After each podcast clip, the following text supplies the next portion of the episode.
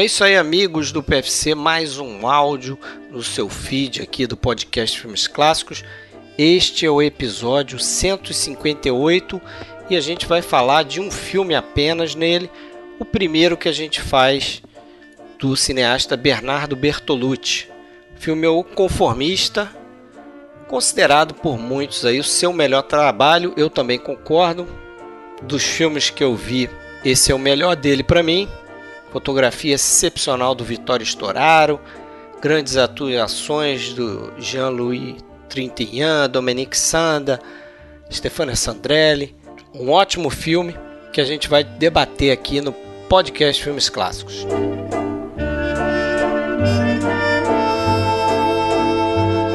Pessoal, fica aqui aquele apelo. Se você tem uma conta no iTunes e ainda não fez isso, entra lá, procura nosso podcast e dá sua classificação para ele. Dê suas estrelinhas, escreve o que você acha do nosso podcast. Pouca gente tem feito isso, apesar de a gente receber muitos elogios por outros canais.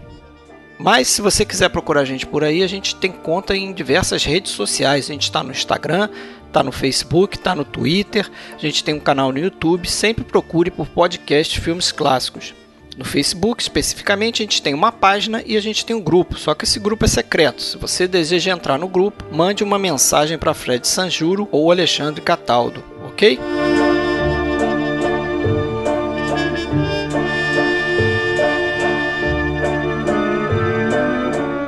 Então, galera, vamos falar em mais um filme italiano. Dessa vez a gente vai falar.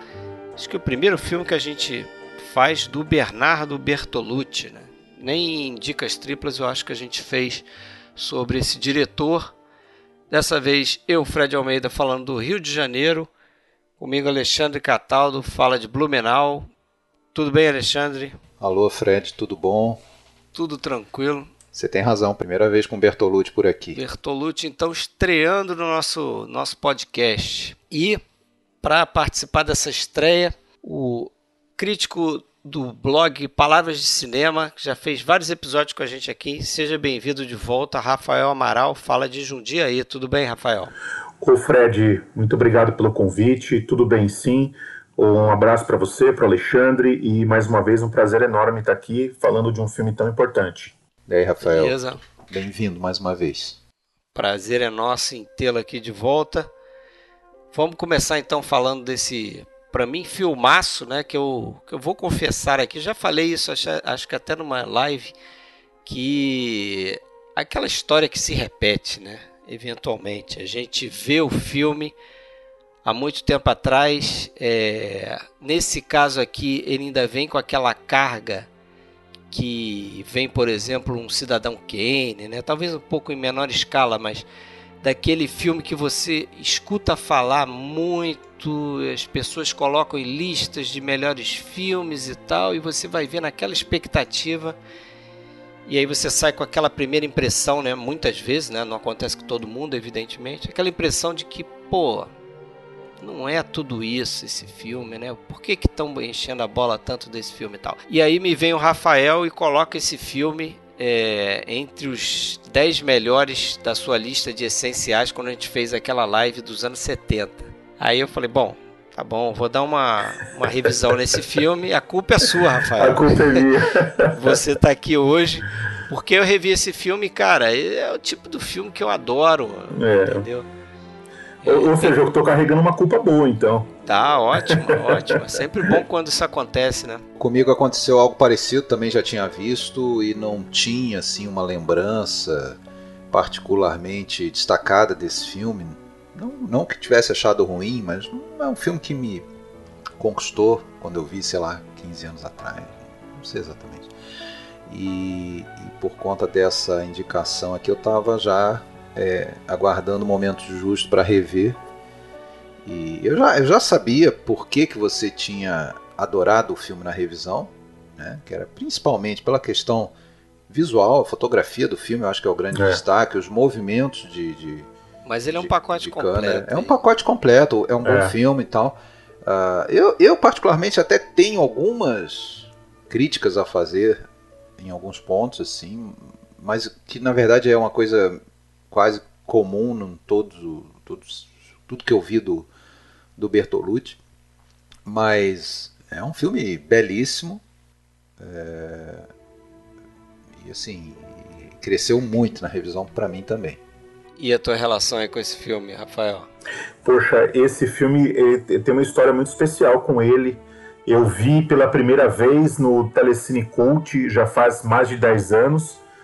É, era um filme que eu já tinha lido alguma coisa sobre ele. Eu sabia que é um filme que tinha muitos fãs e adoradores famosos, né, como Paul Schrader, Martin Scorsese, diretores que sempre veneraram esse filme desde a época do seu lançamento, em 1970. Mas era aquela história, né? O filme não tinha saído em DVD, era difícil encontrar até uma certa época e eu acabei vendo na televisão. Depois, e já me apaixonei pelo filme logo na primeira vez que eu vi. E depois vi o filme, aí quando saiu o DVD no Brasil, comprei, fui vendo o filme em outras ocasiões. E Fred, eu acho que aqui a gente tem um caso que eu sei, eu já disse outras vezes, eu acho que aqui inclusive no podcast, que quando a gente está de frente com um grande filme, uma obra-prima, toda vez que a gente vê, a gente encontra alguma coisa nova.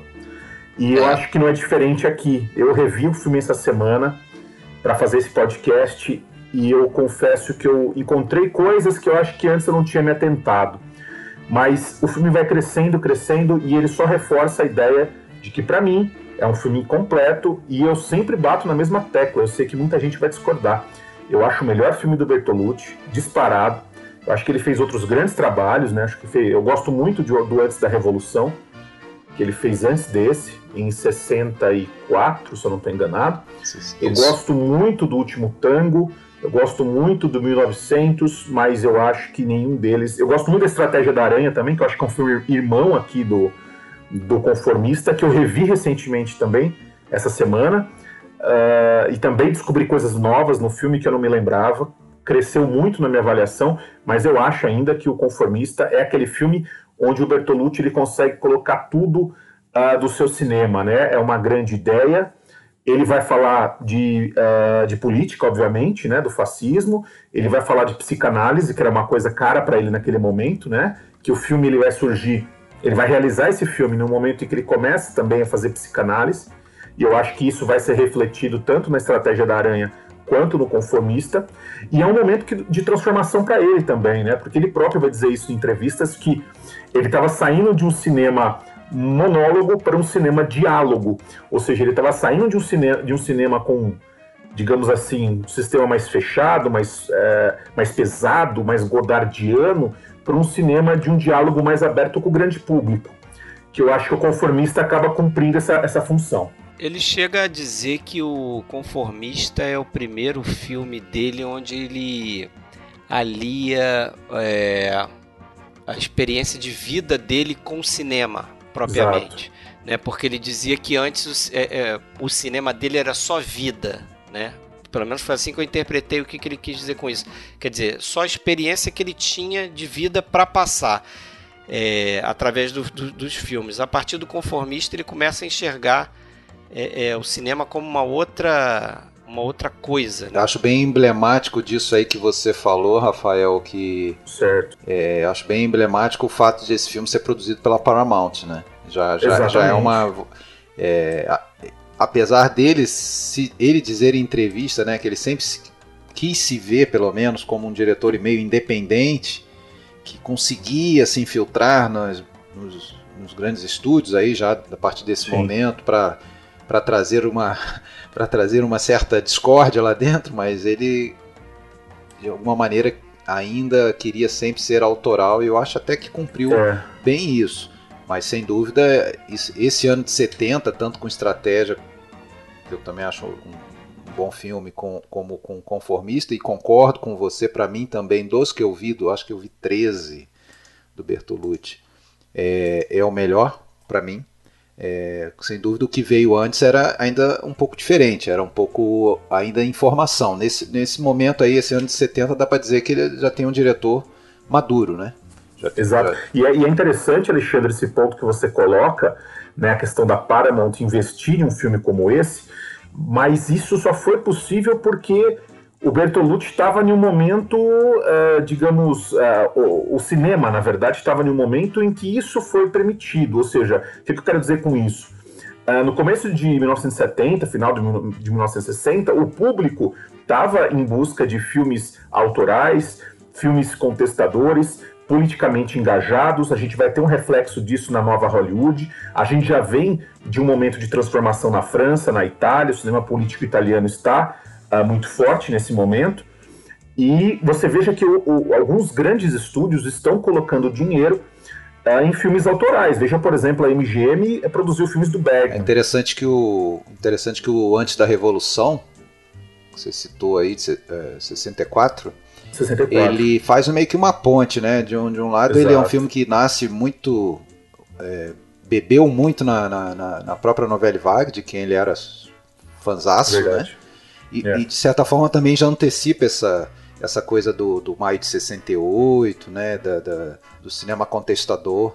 Isso tem uma explicação também, porque o, o, apesar de ser de 64, antes da Revolução, ele não faz sucesso na Itália na época do seu lançamento. Ele, ele é um filme é, que passa um pouco despercebido, mas quando ele é lançado na França, depois, ele é lançado em 67 na França, ele vai vocalizar uma geração inteira.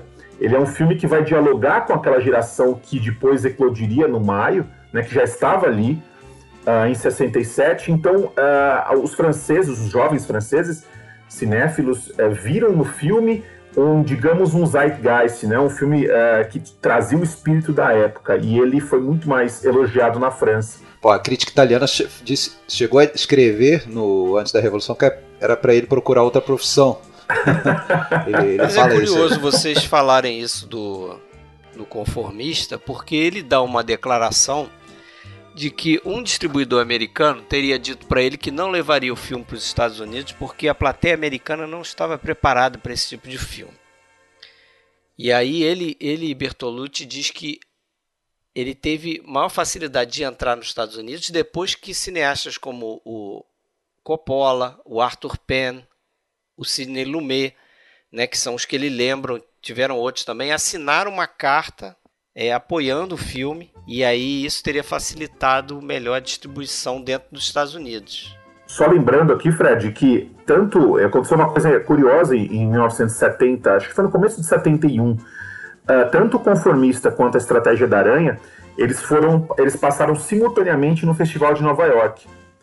E algumas pessoas importantes, inclusive eu acho que até a crítica Pauline Kael, ela estava né, no festival, e foi o único cineasta naquela ocasião que conseguiu levar dois filmes para o festival. E isso ajudou a impulsionar também né, a presença do filme no Festival de Nova York. Alguns diretores importantes viram o filme. Mas a Pauline Kael gostou? Gostou, não? gostou. Ela elogiou muito. A Pauline Kael, é, eu não sei a estratégia da Aranha, mas eu já li uma, uma crítica dela sobre o, o conformista e ela rasga elogios. E depois, quando o Bertolucci lança o último tango em Paris, ela rasga ainda mais elogios, né? A crítica dela foi muito entusiasmada em relação a esses dois filmes. É, eu acho que assim, o que, o que me atraiu mais foi essa questão estética, mas é como eu, eu falei, é um pacote completo. O filme Sim. tem conteúdo e né, tem um roteiro interessante, a discussão política e todas essas nuances que o filme tem, aliado a essa questão estética, porque assim, é um filme para mim que é assim, é, é do, do, tipo do filme que você pode dizer que cada plano ali foi meticulosamente foi. pensado. Cara. Verdade. Assim, verdade. A forma como eles organizam o plano, os objetos, as luzes, né, a posição dos atores, assim, é cada plano é literalmente uma fotografia. E, e que sorte, não, que sorte não, né? Que, que bom, né, que ele teve alguém como estourado do lado dele, né? É, que, que ele já tinha trabalhado já, pelo Sim. menos no Estratégia da Aranha, né? Não sei se foi o primeiro filme que eles fizeram antes, mas Estratégia da Aranha ele tá lá. E, e os, os dois filmes são de 70 e você compara, é, é, você vê o que eu quero dizer. Se você olhar Estratégia da Aranha, é um filme legal, fotografia bacana, mas não chama atenção. Né? Não é estilizado como é esse aqui, né? É, se eu não estou enganado, o, a Estratégia da Aranha tem dois diretores de fotografia, né? Tem dois? Não sei. Tem dois. Eu não lembro quem é o outro, mas se eu não estou enganado, eu acho que o Storaro é um dos dois. Então não dá para dizer que é um filme 100% fotografado 100% pelo Storaro. Eu né? acho que o conformista ele permitiu mais essa essas luzes e sombras muito particulares Pode do, ser. dele. Eu acho, eu acho que essa história aqui exigia mais esse tipo de Sim. coisa, né? Sim. Até o Bertolucci ele fala que ele ele teve muito prazer em fazer um filme se passando nessa época, né? Nos anos 30 que é uma é, época... É, visualmente era um material farto para ele. Ele gostava dessa estética nos 30. É, essa estética nos 30 e, e, e, dizem que ele conseguiu fazer um, uma mistura ali de expressionismo com a estética do cinema tipo nazista da época, né? Chegou a comparar até com obras da, da Leni Riefenstahl, quando ela estava ali a serviço. É, eu até queria fazer um comentário, porque isso é, tem um um tremendo tabu, obviamente, sobre esse assunto, que parece que é feio você gostar dessa estética. Mas eu, por exemplo, se você falar do ponto de vista assim, é, arquitetônico e tal, pô, eu acho bonitas aquelas construções da arquitetura racionalista típica lá Sim. do. Você vê, até no filme, tem, tem alguns momentos em que tem ali no início aquele prédio do ministério, e depois. que é o mesmo prédio onde depois o telhado do prédio vira o hospício onde está o pai. Pô, eu acho bonito Sim. aquele lugar aquela arquitetura do hospício é marcante aqui. Bonito, quer dizer, o regime pode ter sido uma. Pode ter sido, não, foi um, um horror, né? Um gerador de tragédias humanas. É, porém, é, é, alguma coisa bonita é, visualmente pode ter ficado. Isso não, não, quer dizer que você ache, você apoie nada, mas então parece que é meio feio. Mas é, é interessante que o próprio Bertolucci, que é um cara de declaradamente de esquerda, não negava isso, ele gostava dessa estética, né? Sim. E por isso teve prazer em fazer esse filme. É, e é, e, e é interessante notar também, né? Eu não sei, é, eu fiquei me, me, atentando a algumas coisas nessa, nessa revisão, quando na, na, nas sequências, nas cenas e sequências feitas em Paris, como é, há um peso do azul, né? Em muitos momentos, na rua, ou mesmo em ambientes fechados, ele usa muito o azul, azul pesado, né? E aquilo dá, não sei, para mim transmite um imobilismo enorme. Parece que aquele povo tá tudo parado ali, congelado, não sei, não consegue andar. Frio, né? Uma cor é uma fria, coisa né? fria, sem emoção, sem prazer.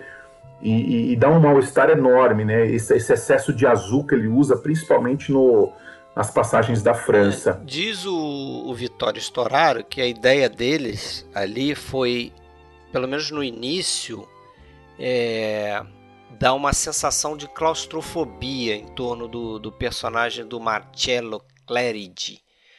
É, não sei se eu falei certo, Alexandre.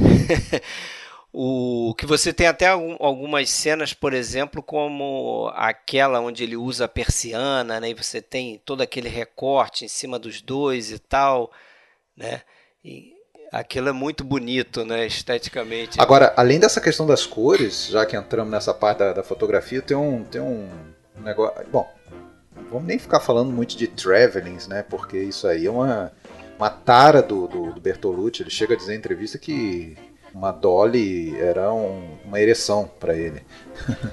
é, e, inclusive em outra, já, já no finalzinho ali da vida, quando ele estava em cadeira de rodas, é, alguém pergunta alguma coisa para ele sobre essa limitação, ele fala: ah, Isso aí eu acho que é um castigo divino, de, porque eu, eu, eu usei tanto. Tanto, tanto, tra tanto traveling, que aí eu me tornei o próprio homem traveling, né? Com, já com carrinho incorporado, ele leva para o lado do humor.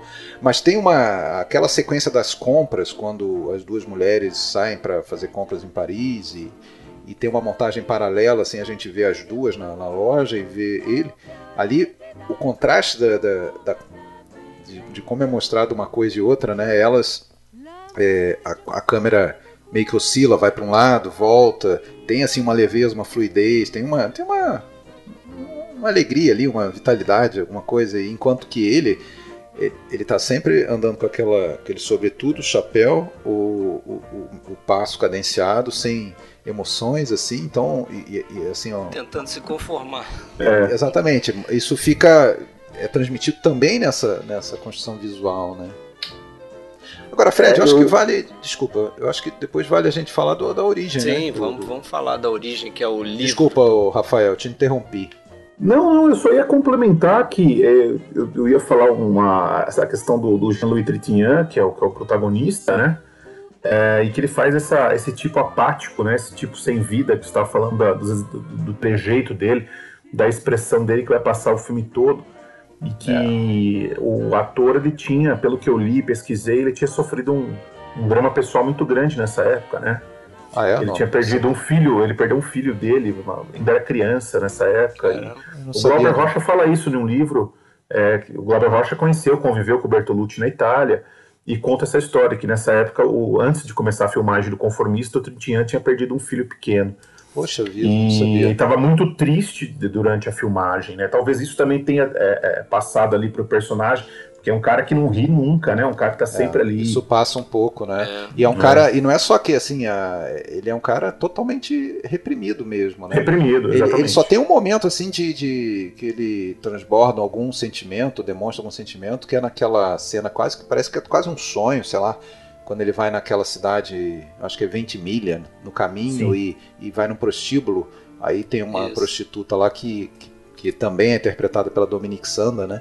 E ele meio que abraça ela, assim, com, com, com, com ternura. É o único momento de, de espontaneidade, espontaneidade dele. Né? E é um momento em que ele ganha uma arma, né? Não sei se isso pode ter alguma relação psicanalítica. Sim, mas aí. tem, tem total. É, porque o cara, ele, ele precisa ter essa potência, esse poder para se sentir alguém, para se enquadrar na, na sociedade. Né? É, o sexo está ligado à violência. E, Sim. aliás, isso estaria muito mais ligado à violência se o Bertolucci tivesse sido mais fiel ao livro é. do é, né, ao livro do Moravia, né? Parece que tem bastante diferença, né, da interpretação do Bertolucci do livro do Alberto Moravia. É, o livro do Moravia ele se concentrou muito na construção, na infância do personagem do Marcello. Isso. E na construção dessa dessa psique dele, assim, do ele era um cara que para começar, o primeiro contato com o sexo dele foi um dia que ele viu o pai, os pais é, é, tendo relações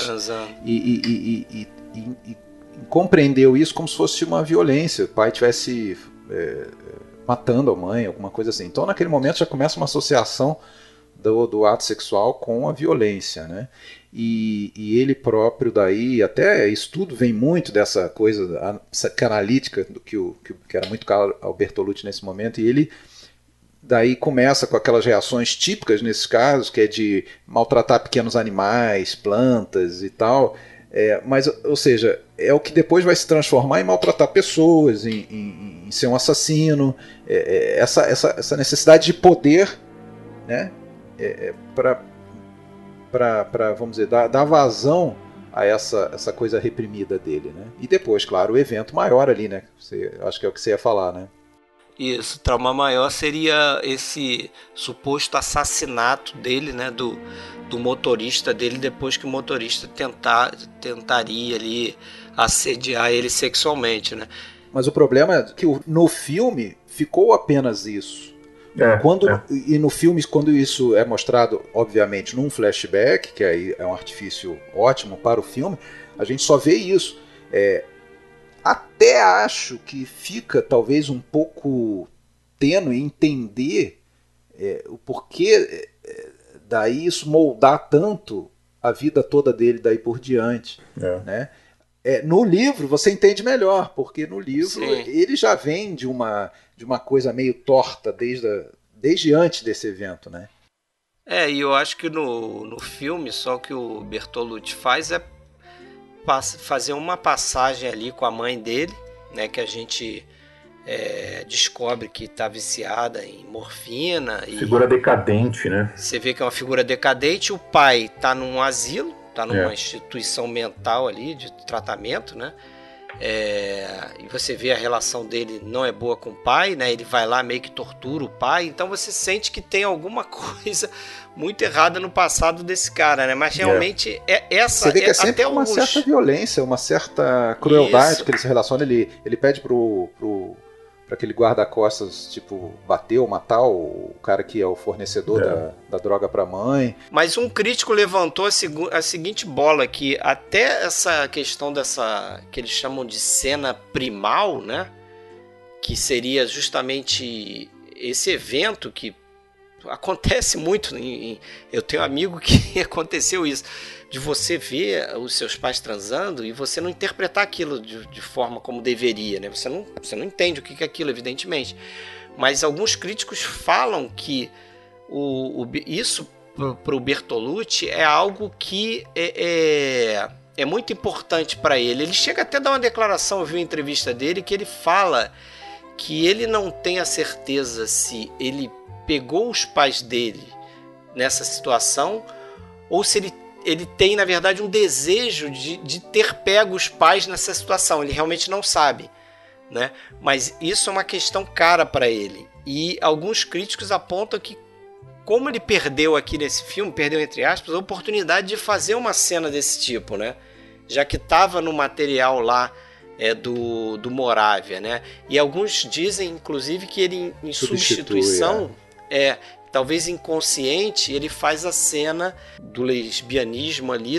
das mulheres. Pelo menos a tentativa de relação da personagem da, da Dominique Sanda, né, a Ana, com a Julia, que é a personagem da Stefania Sandrelli. Que ele fica olhando, né, ele chega na casa, ele olha e as duas estão ali na cama e tal. Uma tá tentando avançar em cima da outra. Ele, ele era de uma família toda certinha, né? Ele até quem viu o Novecento, né, que tem ali a família do pequeno burguês agrária ali, ele nasceu numa família dessa lá na região de Parma, não na cidade, né, na fazenda mesmo, né? O avô dele era o era o que o Burt Lancaster era no, no Novecento, era o, o dono da fazenda lá. É, esse é um dos filmes que eu não vi. É, e, a, e, aí o pai dele era um romancista, escritor, poeta, crítico de cinema, Atílio, né?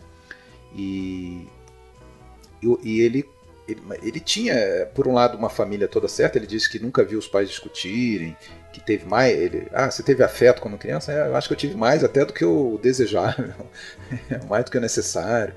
É, e, mas aí ele tinha essa coisa de imitar o pai no, no, no, escrever. Daí ele começa a escrever poesia, né? Ainda bem, bem jovem. Ele diz que com seis anos começou a escrever poesia para imitar o pai.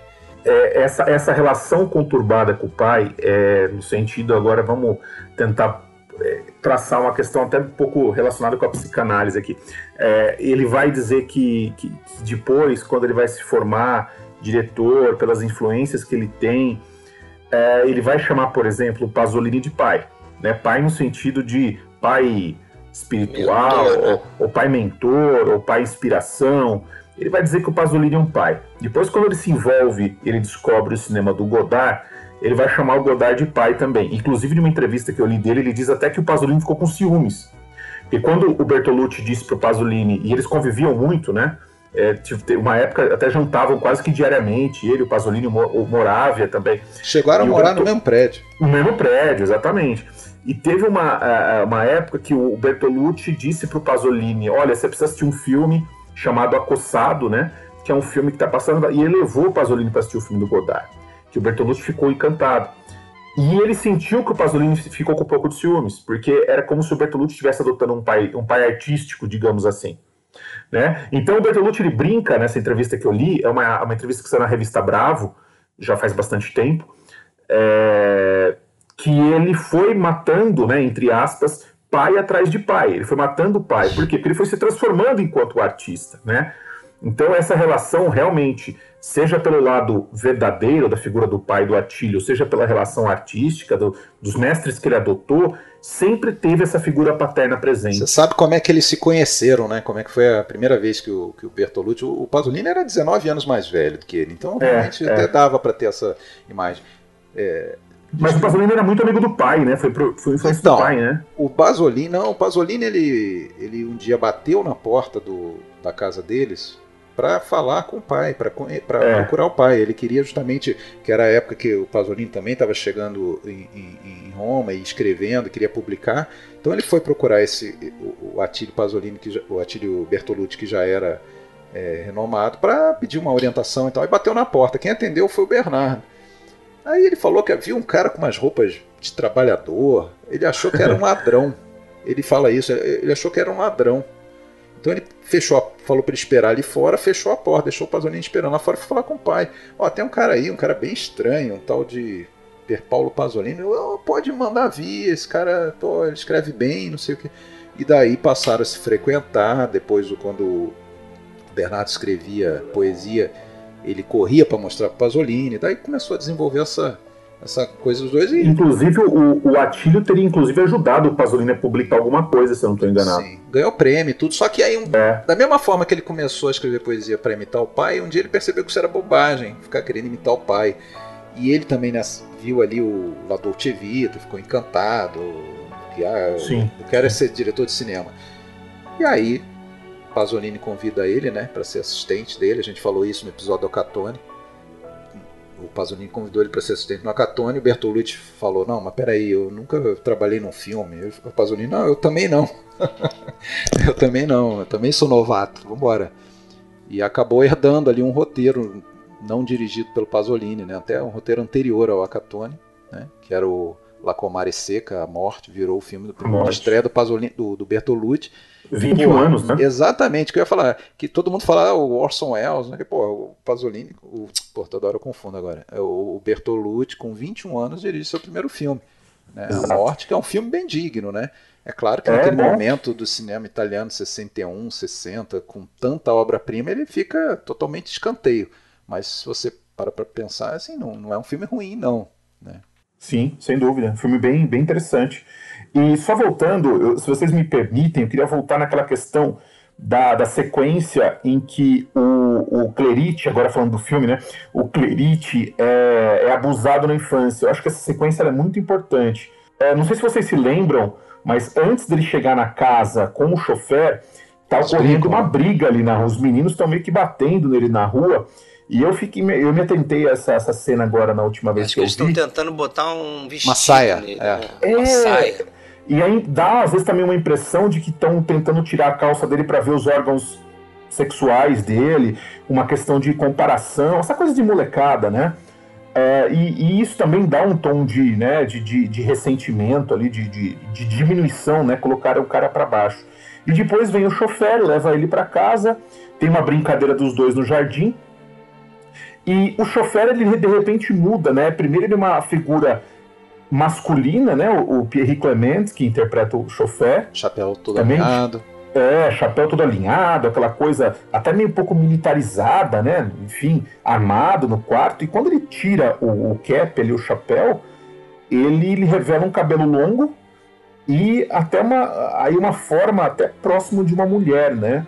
O que certamente confunde o menino, né? Ele fica naquela confusão ali e surge uma tensão sexual ali, uma, um claro ato de, de pedofilia ali, e o garoto ele pega a arma e, e, e mata o, o chofer.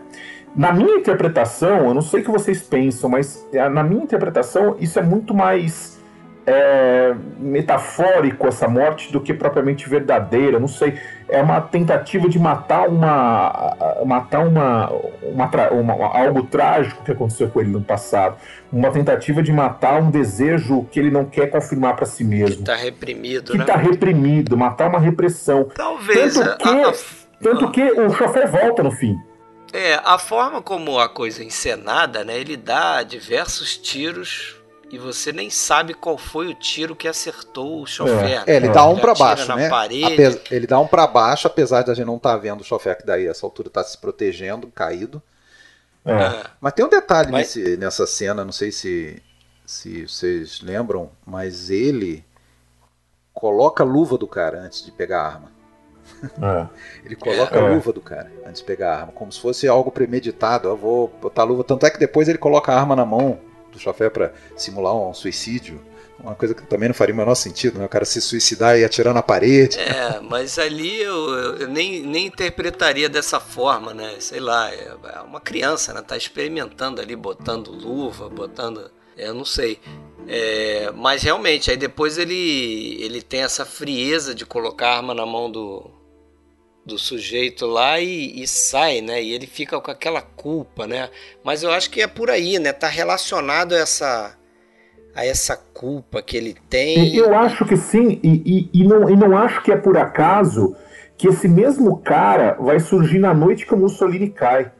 Na noite que você tem uma transformação, não, esse cara volta. Não é por acaso, e não diria nem que, que é por acaso o último plano do filme, né? Porque é. aí a gente, quando chegar no final, a gente pode, pode sim, sim. É, explicitar mais como é Mas que é. Mas deixa eu só trazer um negócio, a informação do livro. Eu não li o livro, tá? Mas é aquilo, a gente lê outro material que fala bastante das passagens do livro. no livro realmente houve a cena real e ele tentou, ele achou que tinha matado, inclusive chegou a ser noticiada a morte do. do tô falando como está no livro, chegou a ser noticiado por, por engano a morte do, do, do, do chofer, tá? mas ele não morreu. É, no, é... No, no, filme, no livro, então, parece que é mais explícito para passar essa ideia, mas no filme fica a ideia também que ele tem certeza que ele No matou. filme fica muito mais onírica a coisa. A gente, é, a gente é. não tem certeza se ele morreu e voltou. A gente não tem certeza se o, se o final lá no Coliseu aquilo, aqui, aquilo aqui não é a imaginação dele. Até porque eu não li o livro também, mas pelo que eu sei, diferente do filme, o livro não é contado em flashback, né? Porque não. o filme é toda uma memória de um cara que tá num carro, numa, numa manhã, isso. indo para aquele momento do crime, que é outro momento importante eu, na vida do cara. Eu acho que o filme, nem quando começou, eu acho que eles tinham muito essa ideia de recorrer ao flashback, não, tá? É, ele ia ser montado linear, né? É, quase todo linear. O Bertolucci fala isso, que esse também foi um filme importante para ele porque o, ele trabalhou com um montador chamado Franco Arcali, que eles chamavam de Kina Arcali, que foi em posição do primo dele que produz Giovanni. o filme, né, o, o Giovanni Bertolucci. E aí o, pro, pro Bertolucci aquilo foi assim um né? Exato, aprendeu de. Ele aprendeu como a importância da montagem. Ele, ele viu ali naquele momento que ele poderia modificar o filme dele, mesmo sem ter planejado isso, né? Ele fala assim que ele é, entrar numa sala de montagem, ele descobriu que era igual um mineiro entrando numa mina. Você Isso. vai para descobrir coisas ali dentro daquele material que você, na hora que filmou, você nem imaginava que tinha. Você vai. nem imaginava. Ele, ele diz que na edição você consegue dar forma ao caos que parece os dailies, né? Aquelas. Sim. Aquelas imagens que você faz e depois você vê no final do dia o que, que você filmou, aquilo é muito caótico, confuso, aquilo não tem né, a ideia que está na sua cabeça. E aí, através da, da montagem, é que esse Kim Arcali é, é, começou a inserir para ele algumas imagens que ele não que estavam deslocadas assim. Mas vocês concordam que a partir do momento que ele utiliza, ele utiliza essa estrutura narrativa, ele também está abrindo muita possibilidade, né? O que, que é, o que que tá, o que, que daquilo que nós estamos vendo é realmente verdade, ele viveu, ou que é uma memória, Sem ou algo dúvida. que. É sonho, é, sei lá, é pesadelo. Sonho, é, ou é até distorcido, né? É, abre muita possibilidade isso. Ah, e é interessante ele, ele fazer essa. ter esse flashback desse evento com o chofer no, quando ele está no confessionário, né? Sim. Porque ali acho que aquela cena é muito interessante para mostrar o que que está por trás dessa ideia do conformista, né? Eu acho que vocês vão concordar comigo. É, é, vocês devem ter tido amigos que de certa forma, são semelhantes à psicologia do, do Clarity aqui, né? No seguinte sentido, de pessoas que querem é, é, estar do lado do grupo dominante. Exatamente né? Então é. o cara não, ele não parece que ele não suporta essa ideia de ser diferente. Então ele tem que fazer um esforço para ser igual ao, ao, aos dominantes. O, o, que tem tudo a ver com a repressão que ele viveu no Exato, passado. Exato, né? é, eu ia ele falar é um isso. Impotente, ele é um cara impotente. Ali tem um diálogo interessante que ele fala, né? Que ele, ele diz que a, o, o padre no confessionário pergunta para ele: Ah, mas você, por que, que você quer casar? Faz, pergunta algo nessa linha. E ele fala: Não, quero casar porque eu quero ser normal. É. né? Eu quero atingir a normalidade. Quer dizer, essa ideia de que ele vai eu ter acho uma que esposa... Eu acho que é aquele amigo cego dele, né? Que pergunta essa conversa, é. não é? É. Mas eu acho que no, no, no confessionário o padre pelo menos pergunta para ele o que, que ele acha da mulher, como é que é a esposa dele, a noiva é. dele. Essa, é. aliás, abrindo um parênteses, já que você falou dessa da noiva, que é a Stefania Sandrelli e tal, é, é, a única crítica que eu faço à maneira como ele construiu, e nisso eu também li que é, ele reduziu muito assim em relação à, à riqueza do, do, livro. Os personagens são muito lineares, né? Eu, eu não sei se foi proposital, mas isso, por exemplo, a Stefania Sandrelli é, é a, a, a burguesinha é... Burrinha, né? Burrinha. Ela parece uma, ela parece uma, uma personagem do, dos anos 30 do cinema clássico, né? Aquelas figuras. E ela é só isso. Né? né? E ela é só é. isso. Já o professor lá que ele vai matar, o quadre, ele é bom. Ele é só bom. Entendeu? É muito unidimensional. Eu achei que é. ficaram alguns personagens. Mas tudo bem. ok, isso não é, não é, não é isso que compromete o filme de maneira nenhuma. Eu acho um filmaço também. Mas a personagem da Dominique Sanda, ela é a mais interessante. Ela é a inconformista, né? Eu queria falar é. até um pouco sobre ela, porque foi a, o que mais me marcou nessa revisão do, do, do, conformista foi essa personagem, né? Quanto ela tem um peso importante na história. É, e vocês vão se lembrar do que eu vou dizer agora. Quando o, no início, quando o Clerit ele vai até aquela, aquela grande prédio fascista, Sim, onde estão os fascistas, ele vê uma mulher com um cara em cima da mesa ali e tal. Ela também, né? É ela. É ela. É. Quando ele vai no bordel, que ele para o trem naquela passagem indo para França, é ela que está no bordel também. Isso. É ela está interpretando o papel da prostituta. É, ele, usa ela para criar essa essa imagem, né? essa confusão na cabeça exatamente. dele. É, é, se... Você pode, eu acho que você pode interpretar de duas formas. Ou uma literal, ou seja, ela talvez fosse uma espiã e estava inserida dentro do, dos fascistas, o que é possível, não deixa de ser, mas também você pode interpretar de uma outra forma, que ela é o modelo, é, ela é pro Clerite o modelo de mulher que ele sempre quis, que ele sempre desejou. A, é a segunda opção, até porque isso não existe no, no livro. Tá, isso é. foi invenção do Bertolucci que ficou excelente, justamente essa construção é, em dois momentos de, de uma mulher. E que eu acho que é muito assim, a atração que ele, que é um cara reprimido, vê numa pessoa como Sim. ela, que depois a gente vai ver na personagem da Ana, que aliás no livro é Lina. A mulher do professor no livro é Lina, só para fazer o Tem paralelo com o Lino. Do, Lino, que é o chofer, né? Que ela é a, a, a, devassa, ela é a inconformista, ela, ao contrário dele, ela usa cada hora uma roupa diferente, um cabelo é, diferente. Ela se impõe, né? Você veja aquela cena que ela tá de calça, que ela encosta na, na parede ali, fumando, né? Ela é uma mulher muito moderna. É, não sei nem se devassa é a palavra certa, né? Na verdade, ela é, ela é bissexual. É. Ela. Ela é ela, liberta, ela é livre. Ela, é né? é, ela é livre, ela não. Né, ela, ela fala, acho que na mesma. Na, a mesma língua ali do marido dela, que é um intelectual. Né? Ela, coisa que o, o Cléride não tem com a, com a Julia, que como o Alexandre falou, ela é uma menininha bobinha de cabeça É um personagem rasa demais, é. Rasa demais, né? E a, e a Ana não, já é totalmente diferente, né? E curiosamente, o desejo da Ana é a, a Julia. É, por isso é que ela, por isso é que ela até aceita algum avanço ali do do, de. Do Agora, é, antes mesmo dele flagrar, né, dele ver aquela cena, aqueles avanços da justamente naquela cena substituta do, do momento primal que ele coloca, né? Quando ele volta pro hotel é. e vê na, na, pela fresta da porta. É, antes disso já tem ali uma indicação naquela justamente na cena das compras eles vão no, ela, elas estão entrando numa loja que se chama aí aparece bem assim o nome da loja é, eu não sei falar francês não vou arriscar mas é Young, Young Girls né garotas jovens seria o, é. o título em, em, em, traduzido que vem é June, June Phil né, em francês, que vem, vem de, um, de um romance do Marcel Proust, né, que, que tem essa que, que tem referências que, que, por sua vez nasce foi inspirado por um poema chamado Lesbos, ou seja, tem toda ali uma indicação daquela relação lésbica, lésbica. para Ana, né? Porque a outra talvez mal perceba, ela só percebe quando na cama dá um toque ali, ela faz uma carinha assim, mas tipo, ah, como assim? Que isso? Parece que não está entendendo direito que essas coisas podem existir. Indiretamente, essa, essa negativa da Julia vai ser responsável pela morte da, da Ana, né? Porque ela não ia com o marido, né? Ela não ia Sim. viajar com o marido. Ela resolve justamente depois que ela falou: ah, aqui não vai dar nada, então já vou. Né? Eu vou ficar, vai lá que eu vou ficar mais uns dias aqui com eles. É na cidade. Aí quando ela percebe que não vai rolar nada com a Júlia, ela muda de ideia de última hora para ir com o marido, né?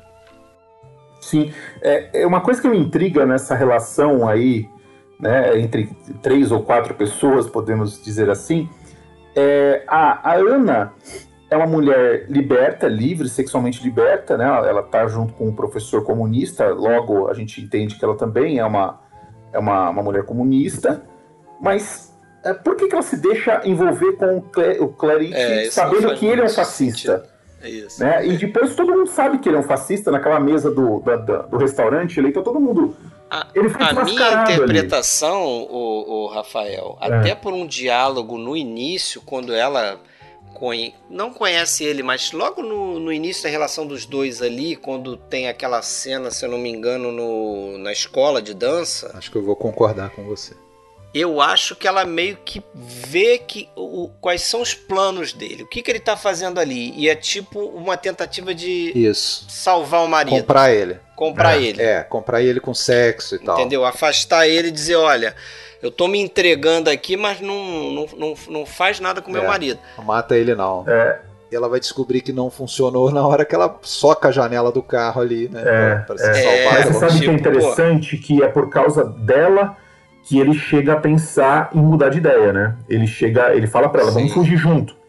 Vamos é. fugir, porque assim, o cara ele tá, ele fica apaixonado ali por ela. É porque assim, se você pensar no final das contas, essa de volta nessa ideia do, do conformista, ele não é um cara que, que, que tem é, é, muita firmeza politicamente e por isso ele entrou para o Partido Fascista. Não, o Partido Fascista é o, é o, é o da moda, entre aspas. Aqui, é, tem né? um diálogo explícito disso no início do filme, não sei se vocês vão lembrar, quando ele, ele vai naquele ministério e, e, e tem um senhor, né, que eu acho que não sei se é um ministro, o que, que é, um, um militar lá que, que atende ele. Aí ele fala: por que, que você quer entrar para o partido? É, tem pessoas que entram por dinheiro, tem pessoas é, que entram por convicção e tem pessoas que entram por medo. Você não é nenhum, nenhum dos três casos. Né? E, e, não é, era, o dele era para ser, um, ser um conformista. É, exatamente, ele quer ir para o grupo dominante. Tanto é que o final é bem claro isso. Né? Ele é um burocrata, né? ele quer um cargo. E isso, no momento que o fascismo cai, ele já tá virando pro outro lado, já tá acusando, apontando dedo. Esse é fascista, é aquele lá. Exatamente, fascista. já mudou de lado, né? Deixa eu só trazer é. uma, uma coisa. Bom, a gente faz o podcast sobre filme, a gente pressupõe que todo mundo já viu o filme, não faz sentido contar o plot, né? Mas, pô, tudo isso que a gente tá falando, é, o filme se passa em 1938, né? Antes do início da guerra, mas já em pleno fascismo bombando, né? Já está mais do que dominante.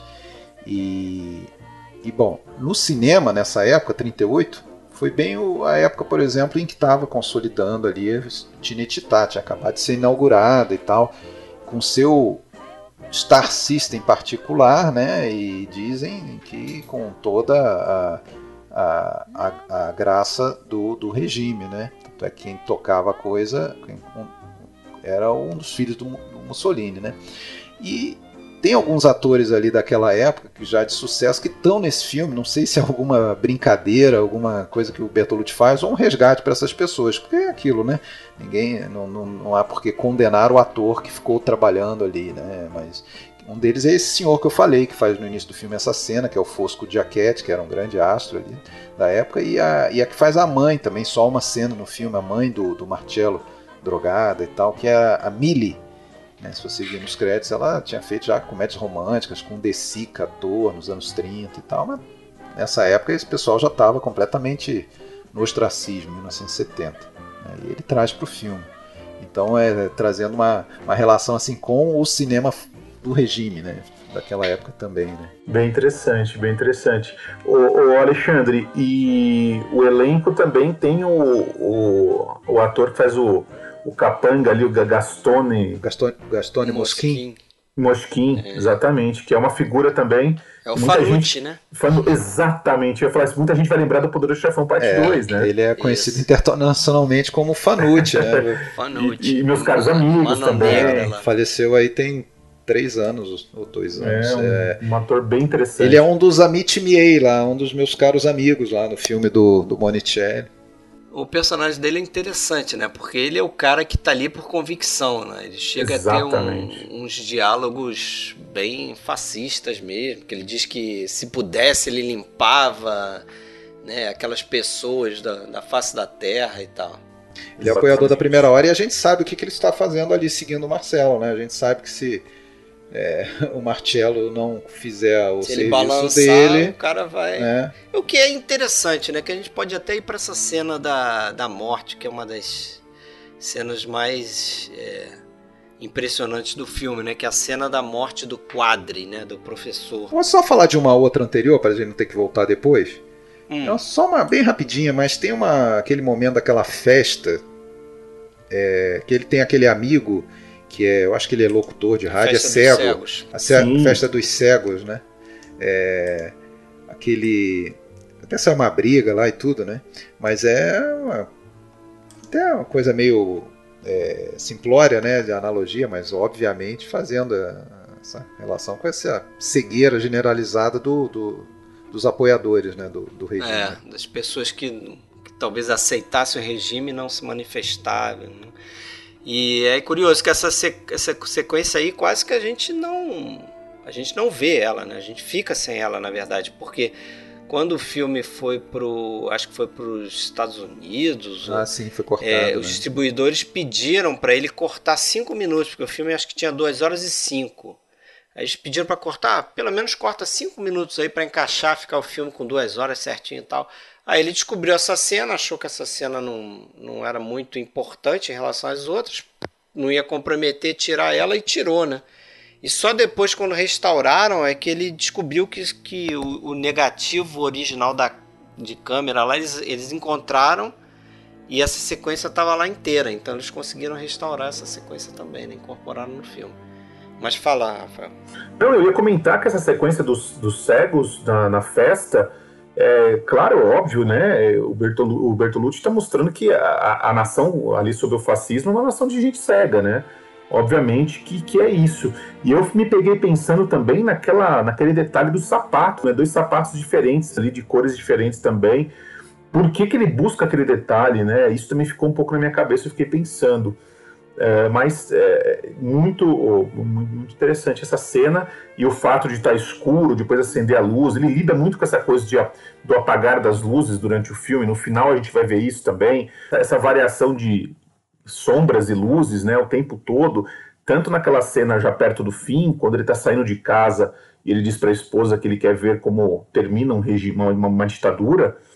E mesmo antes, né, naquela, numa outra sequência que eu gosto muito e que para mim é outro detalhe que não é por acaso de jeito nenhum, que é aquela cena em que ele conversa com o capanga dentro da cozinha ali do restaurante, ali na frente da cozinha. E ele tá, ele tá vacilando ali, né? Ele, quer, ele não quer mais participar daquilo, ele tá, ele tá pensando em cair fora. Ele chega a devolver a arma pro, pro, pro Manhelo. Uh, e a lâmpada, não sei se vocês perceberam, mas o lustre está balançando, né? E de novo tem essa, essa alternância entre luzes e sombras que vão para ele e depois uh, se distanciam, né? Essa alternância da luz como uma alternância interna dele. Sim, sim. É bobagem, eu acho bacana essa cena, mas eu até ri porque tem um tem um goof aí nessa cena que a, a, a, lâmpada não só não para de balançar, quanto ela, ela tá quase parando e volta a balançar mais, né? Porque, obviamente, tinha alguém ali que empurrava tinha ela tent, fora do quadro. Ganhou um momento. Exato, continuar balançando. Mas o. Mas voltando no, não, ma mais uma, então. mais uma fundamental, que pode não ser importante, nem tão importante. Ou é importante, mas é, é, é a cena que, se você procurar no Google imagem desse filme, vai aparecer isso. Que é as duas dançando, né? É bonita, né? Sim, é sim, é linda, bonita, né? linda essa cena. Ah, tem diversas cenas ali. Tem a cena do Mito das da folhas, né? O plano das folhas, melhor sim. dizendo, que a câmera vai também num traveling meio que que levando as folhas, né, até o carro, assim, as folhas vão voando. Depois o o Coppola faz até uma homenagem a essa. É verdade, é. A essa cena no Poderoso Chefão, né? Dois, né? Eu acho que no dois, não é?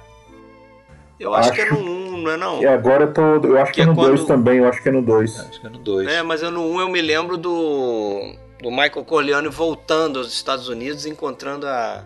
a Diane Keaton. Não sei se ali tem essa cena. Posso estar fazendo confusão. A fotografia do Gordon Willis, em alguns momentos, ela realmente lembra a do, a do, a do estourado, né? Esse aspecto escuro, às vezes antigo, esse aspecto amarelado, mofado, é, realmente tem uma, uma similaridade em alguns momentos ali. Ainda que eu acho que a do Gordon Willis é mais escura ainda. É. Pois é, e tem também a. a, a tô, tô atrasando para você entrar na cena final aí do assassinato, que é a mais importante, mais perto do final, mas. É, Mas o, aquele diálogo, né, quando ele encontra o professor, da, da alusão, ah, alusão ao mito da caverna, né? Aquilo ali. Sim. E eu acho que aquilo, não sei, eu não consigo decifrar, mas aquilo me parece que tem alguma relação com aquela sequência final depois. No, porque lá no Coliseu, naqueles buracos ali onde ficam as, os, né, os, os, garotos de programa, as prostitutas, aquilo tudo parece uma caverna mesmo, né? É, um, é uma é. cena cheia de sombras e tal. Parece que de alguma maneira conversa com aquelas. com o negócio do mito da caverna que é explicitado mais cedo. Né? Como se. É, e aquela ali tem um. Tem um plano bacana. Aquela cena toda é.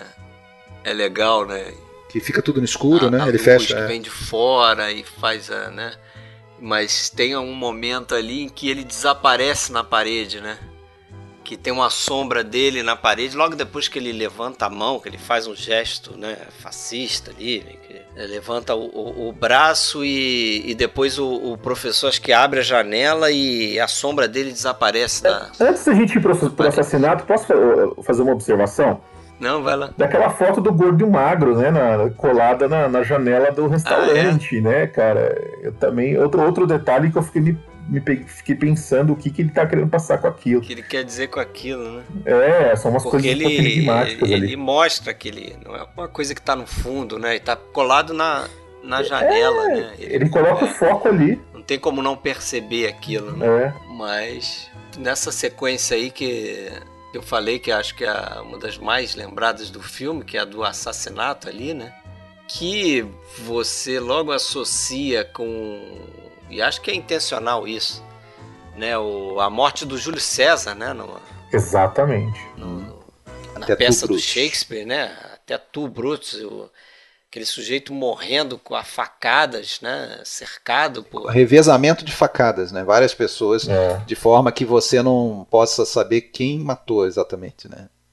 São todos. E eu acho aquela cena muito bem construída, né? Como os carros é, chegam, se posicionam e o som também é importante porque tem um momento que ele, que ele suspende o som, você não escuta Sim. quase nada, é só o vento. A da floresta, né? Também tem um peso Também ali. é tudo muito branco, né? Eles, é branco e vermelho depois do o vermelho do sangue que toma tudo ali, né? A cara da, da Dominique Sanda mais tarde.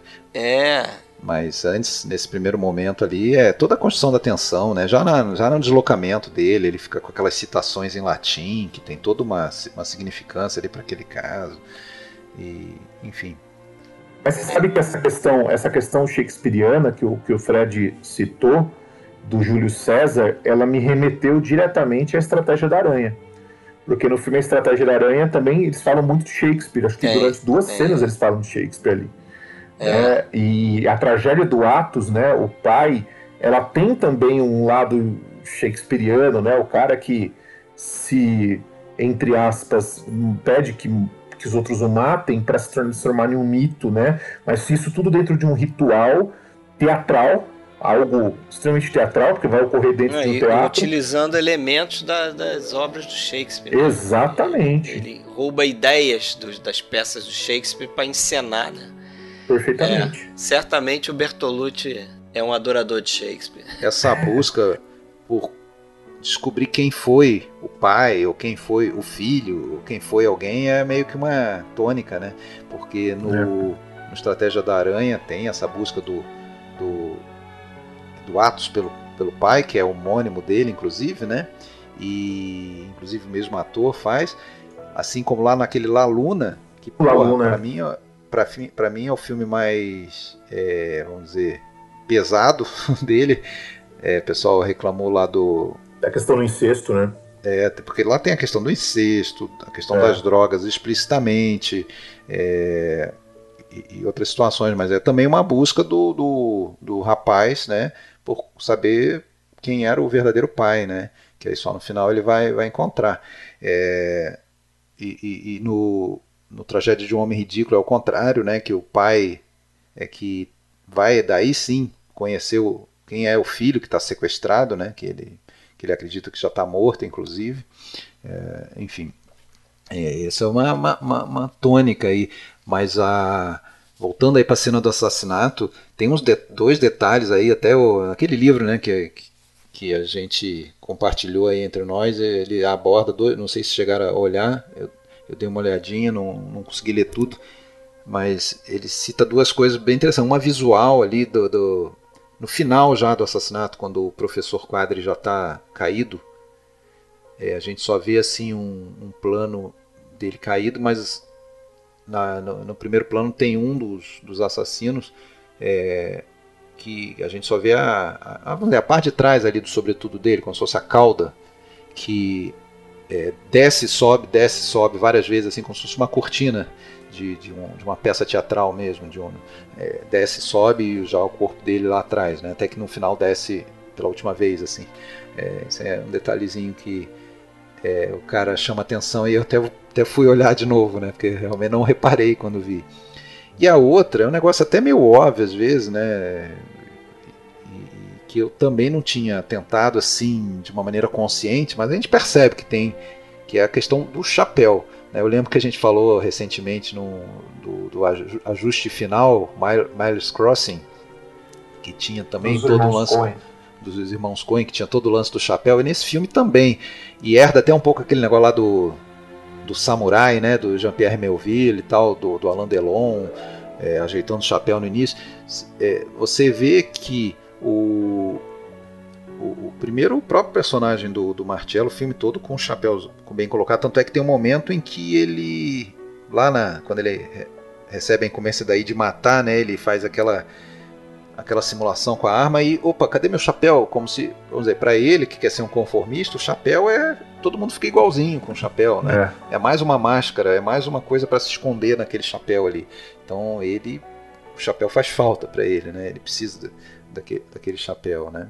E, e, e, nessa cena, um dos caras que mata, quando acaba ali, o, eles estão saindo daí para ir atrás dela, ele tira o chapéu, ajeita o cabelo e coloca o chapéu bem é, cuidadosamente de novo na cabeça, assim, aquela coisa assim, né, de tipo é, vamos lá, vou, acabei aqui, vou agora para mais uma morte, mas deixa antes eu botar o meu chapéu certinho. Assim, não, o cara não pega o chapéu e joga para o lado de qualquer maneira e coloca depois. Não, é, o chapéu ele é parte do poder, né? Ele é parte do. Uma espécie de uma assinatura do cara, né? É parte do poder. A cena é impressionante, a frieza do, do personagem e também. E ali é. ele se rende ao seu conformismo por completo, né? Porque se antes é. ele. Se antes ele ainda chegou a pensar em fugir com ela, agora ele deixa ela morrer ali aquilo é, é, é, trágico, né? Ele não consegue. E ali é uma mexer. coisa assim que não, para mim não, não sei qual sentido vocês veem naquilo ali, mas ele é enviado para matar o professor. É, eu também achei estranho. Ele é passivo, ele é. não faz nada estranho, e alguns é. caras saem do meio da floresta e é, matam. Na verdade, ele fica no lugar casal, onde ele sempre né? esteve, né, Fred? Ele fica... É como se ele fosse ficou... só o, o, organizador da coisa, né? É.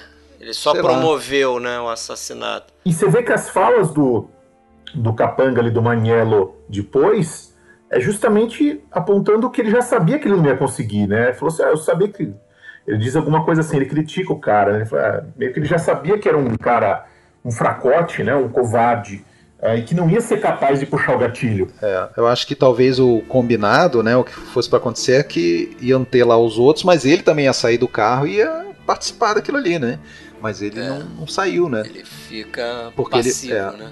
Mas ele alguma coisa ele fez, né? Que foi não, não salvá-la, não abrir a porta para ela. Vamos supor, ele poderia, ele tava com a arma ali, ele poderia matar o, o, o e, e, deixar ela entrar no carro e ir embora, por exemplo. Sei lá, poderia, talvez não desse certo. É, mas eu não sei se o que ele quis dizer ali é algo que depois a gente vai descobrir, né? Na sequência realmente final do filme, que é aquela história dele dele ver o motorista, né? Quando ele tá andando com o ceguinho lá, voltando aquilo que o Rafael falou, que ele diz que ele quer sair porque ele quer ver como, né? Como cai um regime. O, como cai um regime e tal, e ele sai com o cego para observar na rua e tal e acaba esbarrando com o chofer. É, ali o Bertolucci diz que a ideia é que ele descobre naquele momento que ele não precisa tanto se conformar porque ele não é diferente porque na verdade ele não matou, ele não cometeu aquele assassinato lá, né? Que na cabeça dele é o, o gatilho que é, é, despertou a violência nele, né? E aí a gente pode fazer até uma. uma traçar essa, essa história dele, né? Que seria o, o no final das contas, esse suposto assassinato do chofer é o que empurrou ele na direção do fascismo, né? A virar um assassino a favor dos fascistas, né? E talvez essa cena do em que ele fica passivo no carro, nessa sequência anterior, pode ser algo do tipo assim, ele, ele não tem o instinto de um assassino de verdade, né? É, porque ele não é.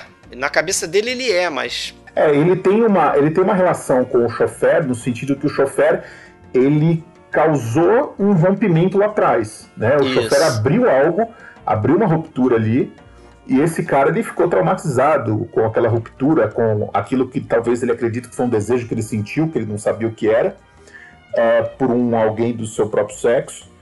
É, e isso com certeza ficou junto com ele, né? E o fato dele buscar um poder a todo custo, junto com os fascistas, você pode entender que é uma forma de ele tentar reprimir aquilo que ele, na verdade ele é. Né? É o poder enquanto uma forma de, de, de, de ocultar aquilo que ele é de verdade. Uh, e o fato da mulher, da Ana, confrontá-lo só ratifica isso, na minha opinião. Na verdade, ele é um cara que está uh, escondido ali atrás de. negando o seu próprio desejo, né? Tá nesse livro aí que você falou, eu li também, né? Que ele, ele esse, eu acho que até o título do livro diz respeito a essa dualidade do, do Bertolucci, né? Ele, Bertolucci, falava que o, o cinema da ambiguidade. Era, é. Cinema da ambiguidade, esse é o, é o título do livro. Né? É, ele, Bertolucci, diz que o final para ele era a coisa mais difícil, né? Para ele fazer realmente.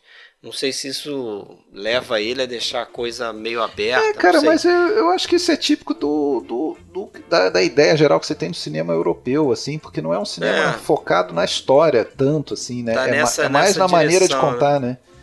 É, porque ali no esse crítico ele fala no livro que no final do filme, nessa sequência final, ele deixa bem claro as três linhas, as três ideias que tem em torno do, do desse personagem do Clarity, né? Que é a escolha política dele, a crueldade e a homossexualidade. É como se essas coisas convergissem naquela sequência ali. É verdade. Né?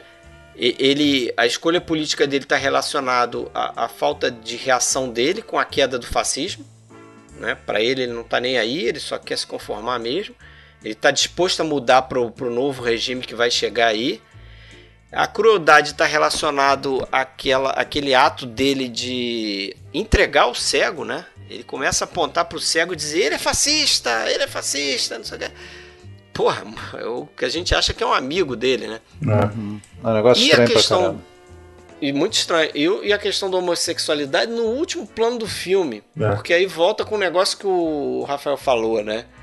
É, essa, essa questão homossexual dele que a gente não sabe se é algo que ele está reprimindo se, e, está e tá em algum momento é, à beira ali de surgir, né? E parece que aquele último plano do filme, não sei se vocês lembram, é ele trocando olhares com o, o, o cara que estava com o garoto de programa que estava ali, né, prestes a se relacionar com a figura do, do motorista. É verdade. Pelo menos é, isso é o que diz o Bertolucci. Ali. No livro, o livro termina com ele sendo, ele morrendo. É, o livro tem um final diferente. Na verdade, ele pega a família, foge com o filho num carro e aí vem um avião e acho que metralha Isso, o carro. Na hora que ele tá admirando Na uma hora que flor. estão fugindo. Não, ele tá, é. ele vai admirar uma flor e aí passa um avião e metralha ah. ele. Metralha. O Bertolucci não gostou desse final e, e fez essa alteração, né? Deixa eu, deixa eu comentar algumas coisas legais aqui que eu anotei. Quer dizer, é interessante, só. Não sei se. É, vocês sabiam, mas a Nuke Aimee recusou um papel nesse filme. Né, e, se, e, e, obviamente se arrependeu muito depois. Né? É, Algumas fontes dizem que a Isabelle Adjani é uma das extras na cena da, da dança lá, da, da aula de dança, né? A, Nossa, não reparei nisso. Que a, não, não reparei também, teria que voltar é. lá. Uma menina, é. né? Respondendo, respondendo aí ao que você perguntou no início, o Storaro, ele, só, ele realmente começa a trabalhar. Ele tinha que trabalhar como assistente de câmera no antes da Revolução, mas como diretor de fotografia, primeiro assinando é, Estratégia, Estratégia da Aranha com outro diretor, né? E, e a e a, a trilha do Jorge Delarue, eu não eu, eu, eu, sei que ele eu acho que fez coisas pro Truffaut, né? Mas era um cara ligado à galera da Novelle Vague, né? Então o Bertolucci teve teve esse privilégio aí de poder trabalhar com pessoas que eram meio que é, que ídolos dele, né? Assim, a, a, acho que a figurinista também era uma que já tá, tava muito. Ah, tem o Fernando Scarfiotti, que é o diretor de arte também. Também, né? É, esse filme, os cenários são muito importantes também. Né? É. Depois ele fez o Morte em Veneza lá com o Visconti. É, é verdade, é verdade. É. Bertolucci depois ele ia querer o, Jean-Louis e a Dominique Sanda pro último tango, né? Não sei se vocês sabem. Mas aí eu acho que ela estava grávida e ele disse que ele não ia conseguir tirar a roupa. não ia conseguir tirar a roupa. Agora, tem uma coisa, né, que está na base de tudo isso, né? Esses caras, quando nessa época ali, 68, é, 70, começa ali a, o período que lá na Itália eles chamaram lá os anos de chumbo, né? Começaram os atentados. É, da, da, boa parte da, da atentados feitos pela extrema direita para justamente criar o, né, os factoides para daí reprimir. Uh, esse, cara, esse cara, quando faz um filme desse, ele está contando a história do, do, fascismo, mas querendo, claro, mostrar, ó, isso tá, até hoje está acontecendo. É um, novo, é um novo fascismo. O fascismo desse do filme já morreu, ok, mas tem um novo fascismo e é o que na verdade tem, né? Desde sempre e todos os dias. A gente tem exemplos aí muito próximos de nós todos os dias, né? É, e ele, como um cara politizado, né? Ele sempre vai querer contar. E tem uma outra questão também, Alexandre, que eu acho que vale a pena pensar, que é o seguinte. E isso não, não é só Bertolucci, não. Mas a, a visão do fascismo do Bertolucci, e acho que até do, do, do do Moravia por extensão também, é uma, uma visão da seguinte, da seguinte forma, né? O, o, o autoritarismo ele está sempre de alguma forma relacionado com a psicanálise, com as questões mentais, né? É, eu acho que a gente pode ver algo semelhante também no filme Os Deuses Malditos Exato. do Visconti, é, feito um bastante, pouco antes, é. quando ele faz um traçado, né, entre a homossexualidade, a impotência, né, aquela família cheia de perturbações com o nazismo. E a gente vai ver outras questões assim também. Eu acho que no filme da Liliana Cavani também, agora me fugiu o nome, aquele filme bem interessante que ela fez. Porteiro da Noite. O Porteiro da Noite uhum. também é um filme que vai tratar disso. Bom filme. E também. isso é uma coisa, inclusive, até um pouco polêmica, que eu já li, por exemplo, historiadores dizendo que essa versão é extremamente deturpada que os fascistas, nazistas, eles eram pessoas como, entre aspas, como todos nós. A diferença é que eles tinham uma ideologia política ali, é, autoritária, é, é, mas que esses filmes e essas obras, de certa forma, colocam isso em um, em um prisma. Não estou dizendo que eu não concorde, tá? Eu acho que as opções aqui do conformista são geniais, mas eles usam a, a psicanálise, eles usam Freud aí para tentar uh, transformar o fascista naquilo que ele, na verdade ele não era. Né? Uh, enfim. É, eu, eu acho assim, tem que ser, ter sempre muito cuidado é. né, quando a gente analisa essas obras, principalmente essa questão de inserir o homossexualismo, porque eu não sei se isso acontece aqui na obra do Moravia, porque eu não li, tá? Essa questão de utilizar o homossexualismo como se fosse uma, uma falha de caráter daquele grupo. Exato. De uma perversão, é. né? Aquele grupo é. é. perverso. Isso é muito é. o zeitgeist da época que esses filmes foram feitos, né? Mas, mas, eu, eu mas eu acho que a, a, intenção não é, não é não, como posso dizer, não é atacar o homossexual. Não, sim, não é, exato. Eu acho que mais do que a homossexualidade, eu acho que ele está falando de impotência, de um cara que não assume quem ele é, de um cara que não tem coragem de se olhar no espelho mesmo e, e, entender quem ele é. É uma negação do desejo, eu acho. É, que ele está falando. Esse aqui. caso aqui, né, do conformista. Essas, Sim, do conformista. Essas Exatamente. alusões, essas alusões, eu, eu, vejo muito mais assim no seguinte sentido, tá? É o seguinte, bom, tem um grupo de pessoas, tem um partido, tem uma, né, uma, uma ala aí, so, é, político-social que, que se diz de alguma maneira superior que quer implantar um regime, quer comandar um país, porque eles se, se julgam é, mais dignos, mais puros, mais altivos. O que já é uma carapaça, o que já é uma carapaça. Exato, olha só como não são, olha só como são todos iguais. O que eu quero dizer é o seguinte: se, se, se, alguém que, uma família de camponeses lá, que está vivendo a vida deles, fizer uma, uma bacanal, ok, fizeram a bacanal. Agora, vocês que se acham os superiores acima do bem e do mal, os cidadãos de bem, né? Os cidadãos de bem. É. É, é, vocês fazem isso também, quer dizer, vocês são iguais a, a qualquer é. pessoa. Vocês têm desejos primais iguais a todo fazem mundo. Vocês não porões, são, né? Escondidinhos nos só, é, só que vocês fazem escondidos. É. Então é nesse sentido, não é, não é que só vocês são assim, mas vocês são assim também, igual todo mundo é. é. Ou seja, vocês não são diferentes, vocês não são uma espécie é. eleita, escolhida. E, vocês... e, e, também, e também vamos lembrar de novo, né? O Clerite, ele não é fascista, ele é conformista. É. O Clerite, ele, ele veste a, ele, ele coloca na onda. É, ele coloca o fátio para esconder quem ele é de verdade. Ou seja, Tanto ele é, é... ele tanto é que assim que cai, ele já sai na rua de cara aberta. Né? Exatamente. Né? É, já ele, sai acusando os fascistas. Ele dá a mão para quem tá lá em cima, é, não importa quem seja, né? E essa é. é, uma, essa é a maneira de ele ocultar quem ele realmente é, que ele, não, ele tem que negar isso, né? Pô, só lembrando assim, né? Enquanto talvez em outras culturas seja mais difícil é, abordar as próprias feridas, né? O, a Itália tem esse subgênero, esse gênero né, do cinema político que é muito forte, né? Muito, é muito foi forte. muito presente nos anos 60, é. 70 principalmente, né? Com Francesco Rosi, é. Eli Petri, Damiano, Damiani. Eu, eu acho que o, que o europeu, de uma forma geral, consegue muito mais é, fazer essa, essa autoanálise.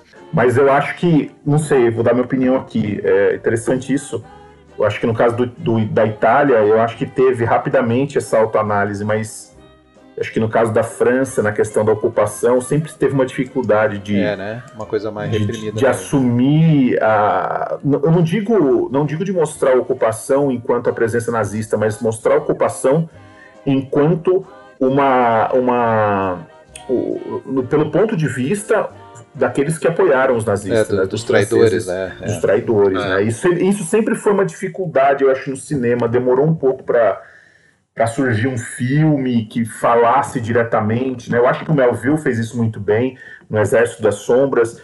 Eu acho que o, o Mali fez isso muito bem no, no La Combe Lucien, mas no geral, eu acho que a França demorou um pouquinho mais para tratar desse assunto tão espinhoso para eles. Né? É, não é não é uma regra sem exceção. Né? É. Falando nesse negócio de falando nesse negócio de, dos traidores e tal, o filme que o Fred ainda não viu, um dia ele vai tirar 5 horas e 15 minutos para ver. A Tristeza é, e a Piedade. Que é o, que é o Novecento, filme ah, do Bertolucci. É, cara, ali tá tudo isso, né? E um, é. um, grande orgulhozinho que o Bertolucci tinha é que ele conseguiu é, conquistar três estúdios americanos para partilharem aí a, o financiamento do filme. Cada um deu 2 milhões de dólares no primeiro momento, depois passou, né? O orçamento era 6, é, para fazer um filme sobre, na verdade, a semente, semente do, do, Partido Comunista Italiano, né? Que o filme é. no final é isso, né? É um, é um grande panfleto contra o, o, o, regime, né? Tanto é que tem um personagem ali do Donald Sutherland, que é um, um fascistão que, né?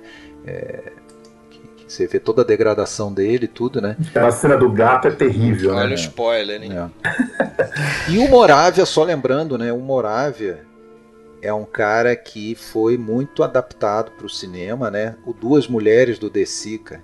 Sim. Baseado no o desprezo dele. O desprezo do, do Godard. Godard, né? O, teve um filme, filmes aí do, do Mauro Bolognini, Agostino. O primeiro romance dele é Os Indiferentes, virou filme também, com o diretor Francisco Mazzelli, um bom filme. Esse não vi. Um filme que, porra, merecia ser, ser mais visto aí. É, tem, tem, muito detalhe, né? O Conformista é um filme com muito detalhe. É, ficar, a gente ficaria aqui por muito mais tempo, acho, falando.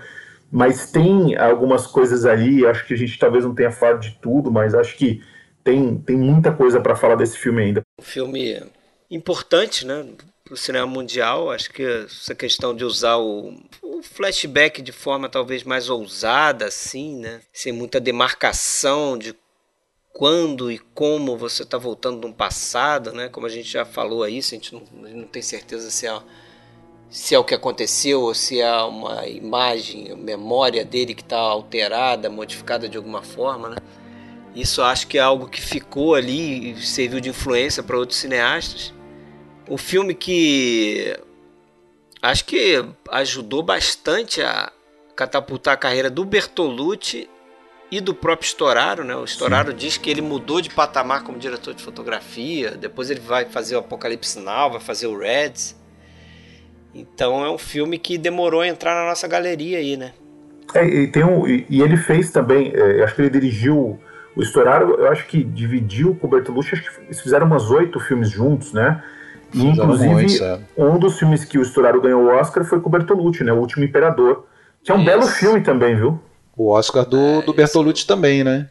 É, exatamente. O, o Oscar deu o Oscar para ele também. Dois, né? Porque o roteiro é. também. Aliás, ele é. escreveu o roteiro de todos os filmes dele, Bertolucci, exceto dos Sonhadores, né? Só os Sonhadores. Esse aqui ele escreveu o roteiro, foi indicado ao Oscar, mas não ganhou. Né? E o filme concorreu ao Urso de Ouro em Berlim também. Ah, e ele, só uma, uma coisa interessante aí, uma triviazinha, ele nessa época ele tinha meio que se estranhado com Godard, né? Porque Godard entrou naquela do maoísmo, uma coisa mais radical e tal, e tanto politicamente como artisticamente, né? Ou seja, ele matou outro pai aí de novo, né? É a morte do pai. O Godard criticou ele por estar tá meio que se vendendo para um grande estúdio, fazendo um filme comercialzão e tal. Qual foi a resposta do, do Bertolucci? Ele bota o telefone. Não, ele bota o telefone do Godard como sendo o telefone do que dão, o endereço do Godard como sendo o endereço que dão pro pro do, do, do professor Quadro lá pro ah, legal. endereço em Paris, endereço em Paris do, do professor Mensagem no filme é o endereço do Godard. Bizarro, né? Para matar o professor. Matou de vez mesmo o pai. Então vamos, vamos encerrar. Vocês têm mais alguma coisa? Vamos... Não, tá ótimo. Acho que deu para finalizar. Deu, deu para analisar bem essa obra aí. Um dia o Bertolucci aparece por aqui, depois que você assistiu 900. Isso. Lá, Luna. Por aí vai. Ah, falta coisa ainda, mas. Falta antes da Revolução também, que acho que é o próximo que eu vou ver dele. Beleza? Então, muito obrigado aí pela tua participação de novo, Rafael. Valeu, Rafael. Ô, meu amigo, eu que eu agradeço vocês de novo. Sempre um prazer participar aqui do podcast Filmes Clássicos. E pode ter certeza que sempre quando me convidarem, estarei por aqui. Beleza. Outros convites surgirão. Opa. Certo? Valeu, Alexandre. Valeu, então. Rafael, obrigado mais uma vez. Fred, até a próxima. Abraço.